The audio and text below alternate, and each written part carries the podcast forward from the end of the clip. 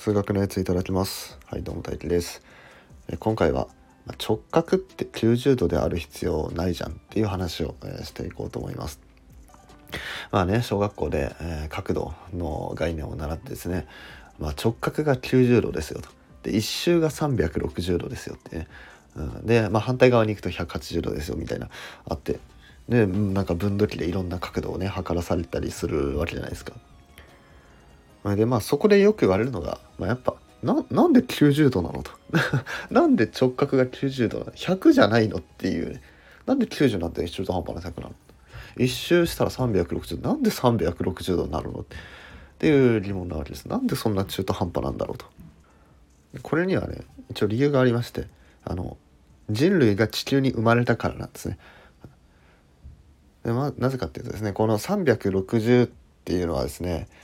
まあ、大体1年の日数と同じくらいなんですね。今1年365日ですけど、まあ、昔の人はまあ大体360日くらいで、え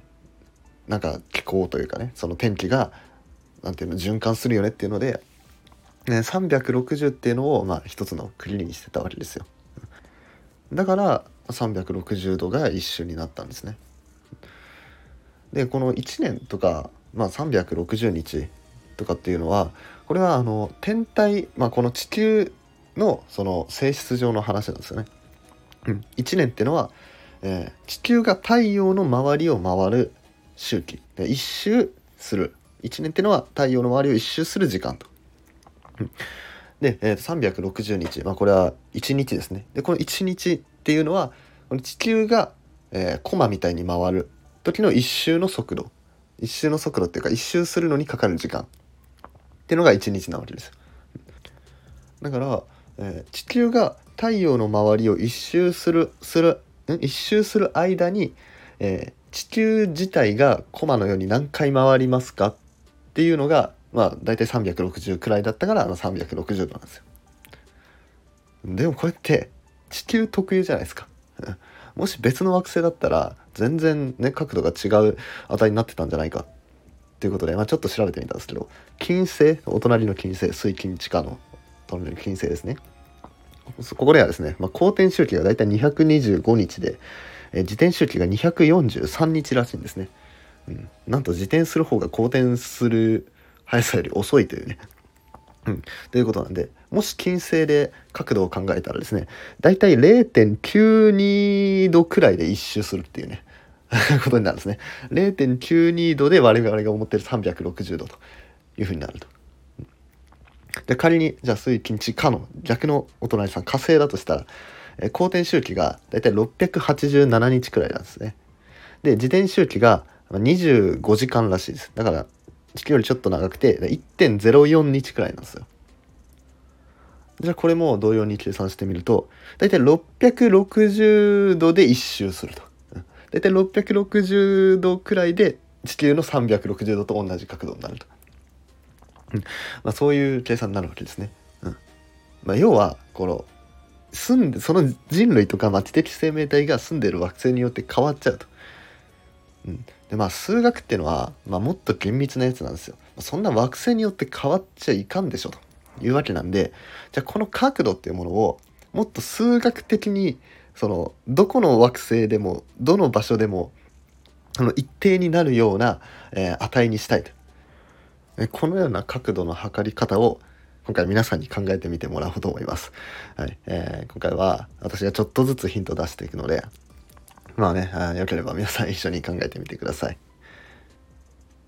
はい、それではまず早速、まあ、ヒント1ですね、まあ、角度っていうものを、えーまあ、何か数値で表したいっていう時にですねまあ、まず角度そのものを考えるのは、まあ、まず難しいんですよ。角度そのものを考えるのは難しいんででその角度に対応して変わるようなもの、うん、みたいなものを考えていくと分かりやすいですね。角度がこれだけ増えるとこの値も同じようにこれだけ増えると。うん、ってことはこの値の動きを観察すれば同時に角度も分かるよねみたいな、うん、そういうようなものを、えー、考えてみてもらえればなと思います。まあ、さっきの例だとそれがま1年、まあ、360日くらいっていうのが、まあ、それだったわけですね。うん、それを、えーとまあ、数学的なものに変えたいというわけです。はい、まあこれだけではまだまだ難しいでしょうかね。うん。まあもうちょっとね次のヒント出すまで待ちます待つんで、まあ、ちょっと考えてみてください。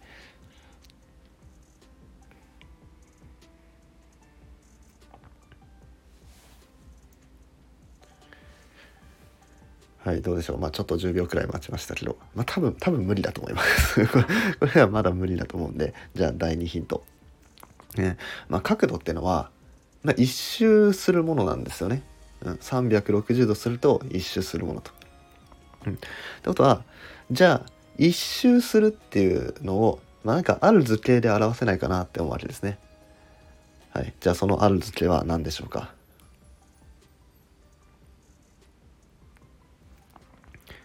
はいまあ、これはまあそんな難しくないですよね。まあ、一周するといえば、まあ、もちろん円ですよね。円あのコンパスで書く時をあの思い浮かべてもらえば分かりやすいです。その中心に針を置いてでその鉛筆の部分を紙に置いてでそこからぐるっと一周させてやると円ができるというわけなんで、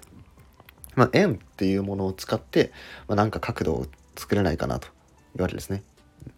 だからよくよく考えてみれば公転周期とか自転周期とかも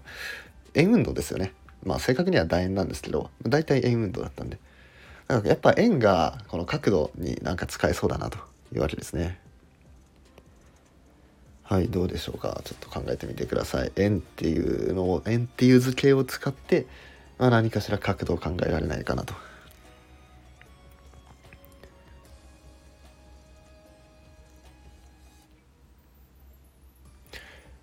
ちょっとピーポー鳴ってますね。これ聞こえるのかな？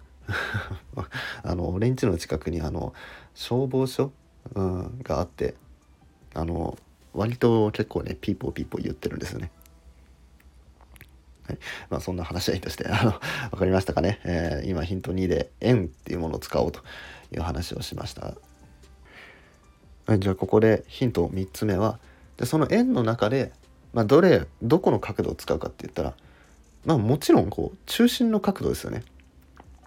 さっき言った通りこう一周すると円になりますよってことはこの中心からの角度が一周すると円になったと。でその間の90度とかを測ろうと思ったらでその360度、まあ、要は4等分してやればそこの90度が出るわけです。うんまあ、要はなんかあれですねピザとかケーキとかを、まあ、切ってもらうっていうのを考えれば分かりやすいです。ピザを6等分するとかケーキを8等分するとかうん、そういうのそういうような感じで分割してやるというわけです。だから要はですねこう円の中でもその扇形、うん、この中心角で区切った扇形について考えていきたい。じゃあその扇形の要素の中でじゃあ角度が変わるとそれと同時に変わるものっていうのは何でしょうかというわけですね。それを探してみてください。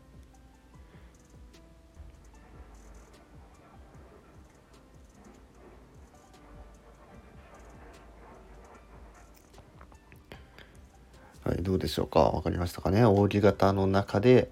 その角度が変わることによって変わるもの、うん。まあ、パッと思いつくのは例えば面積変わりますよね。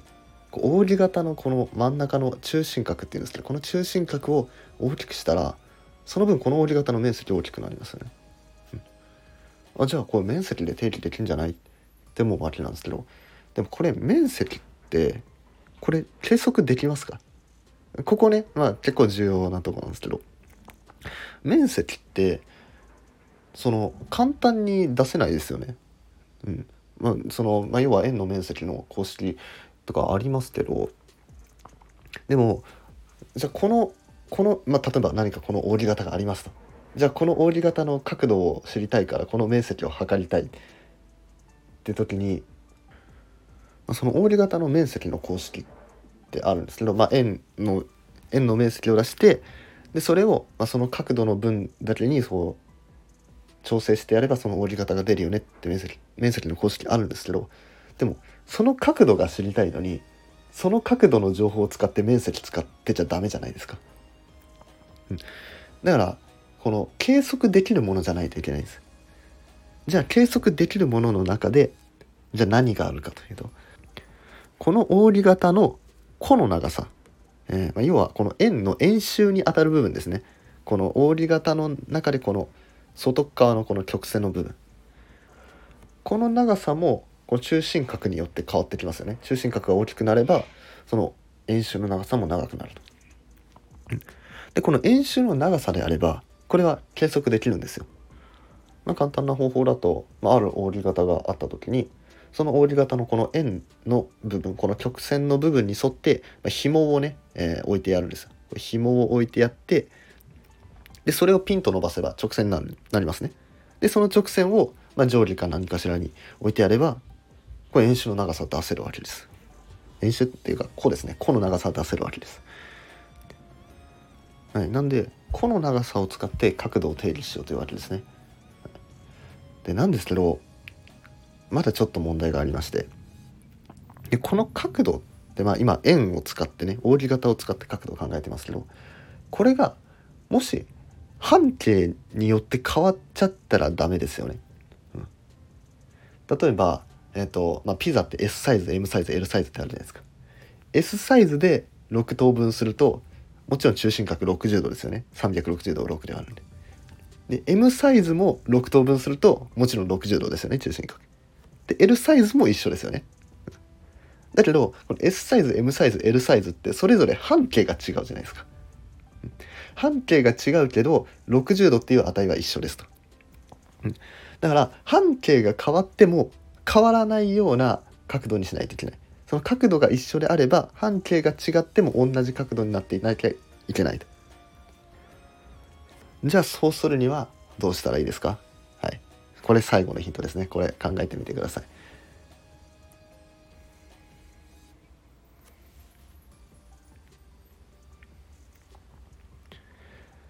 はいいいでしょうかここまでねもうね考えて結論が出たっていう方はコド法っていうものにたどり着いたんじゃないかなというふうに思います。このコド法っていうのはですね、まあ、簡単に言うとえ扇形の弧の長さ円周にあたる部分ですねここの曲線の長さが半径の何倍ですかっていうのが、えー、そのまま角度になると。だからある扇形があってその扇形の半径は1ですと。でその扇形の弧の長さもまた1でしたと。だから半径の長さと弧の長さが一緒ですと。そしたら弧の長さってのは半径の長さの1倍なんでこれは1っていうふうに定めます。でこのコド法はね、えーと、ラジアンっていう単位がありますので、えー、今の場合半径が1で弧がこの長さが1だった場合これは中心角1ラジアンっていうふうになります。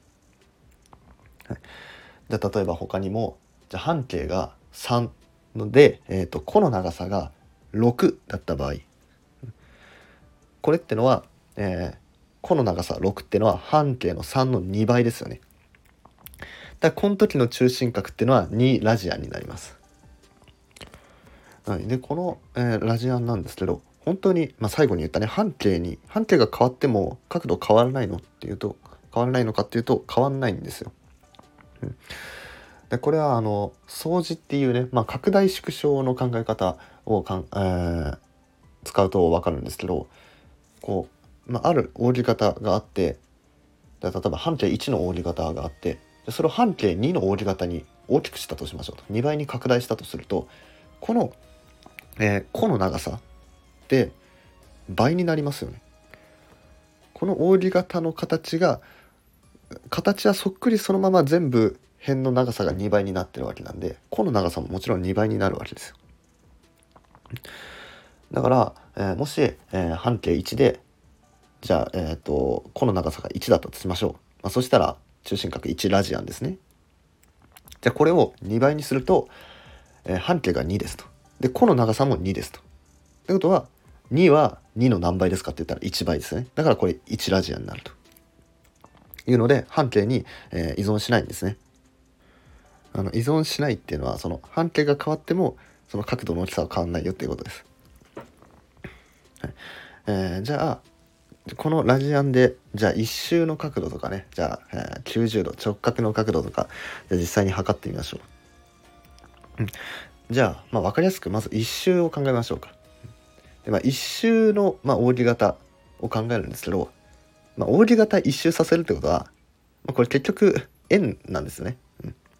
だから弧の長さっていうのは、まあ、そのまんま円周の長さと一緒になります。じゃあ円周の長さこれ公式覚えてますかね？直径を円周率でかけてやると円周が出ると。で今回は、まあ、半径を基準に考えたいんでじゃあ半径を、まあ、どうしようじゃあ文字にしましょうか。R としましょう。R っていうのは半径がラディウスっていう、えー、英単語なんでそれの頭文字を取って R としてます。で半径を R とすると、まあ、直径はその倍なんで 2R ですね。でそれに円周率をかけると 2πr になると、じゃあこの円周の長さ 2πr ってのは半径 r の何倍ですかというともちろん 2π 倍ですよね r×2π をすると、えー、2πr になると。っていうことはじゃあ360度、まあ、この円の、えー、中心角要は360度ですねこれは、えー、ラジアンで表すと 2π ラジアンになるというわけです。うん、でまあ一周が分かっちゃえばね もうあとはね直角とかはねもうあとそれを何等分化するだけなんでね簡単ですねえ。まず180度はこれ360度の半分なんで、えー、2パイラジアンの半分でパイラジアンになりますね。じゃあ90度は、まあ、180度のさらに半分ということでパイラジアンを半分にして2分のパイラジアンが90度になると。で他にもじゃさらに半分にした45度斜め45度は2分のパイのさらに半分だから4分のパイだしあと他にも60度っていうのは、えー、これ3分のパイですね180度の3分の1なんでこれ3分のパイと。うん、他にも例えば10度みたいなのを考えようと思ったら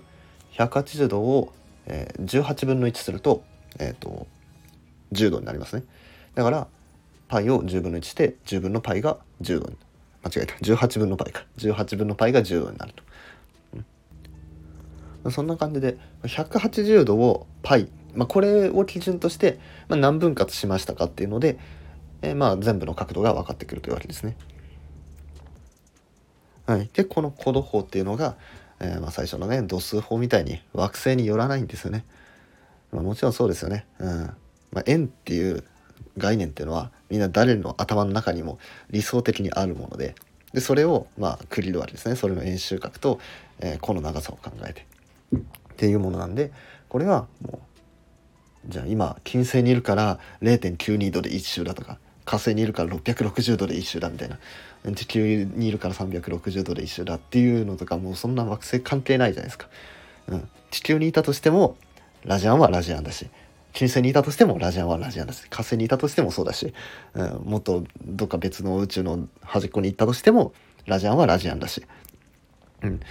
今じゃなくても昔もそうだし、えー、未来にわたってもラジアンはずっとラジアンなんですよ。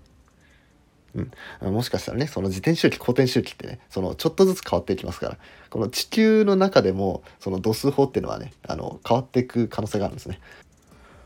うん、だけどラジアンに関してはそれの考慮も受けない時間的制約も受けないし場所的な、うん、拘束も受けないし、うん、誰が考えたっていいしいつ考えたっていいしどこで考えたっていいっていうね、えー、まあ、そういうようなねもう絶対的な、まあ、数学的に絶対的な値になりうるっていうのがこの、えー、コド法っていうものなんですね。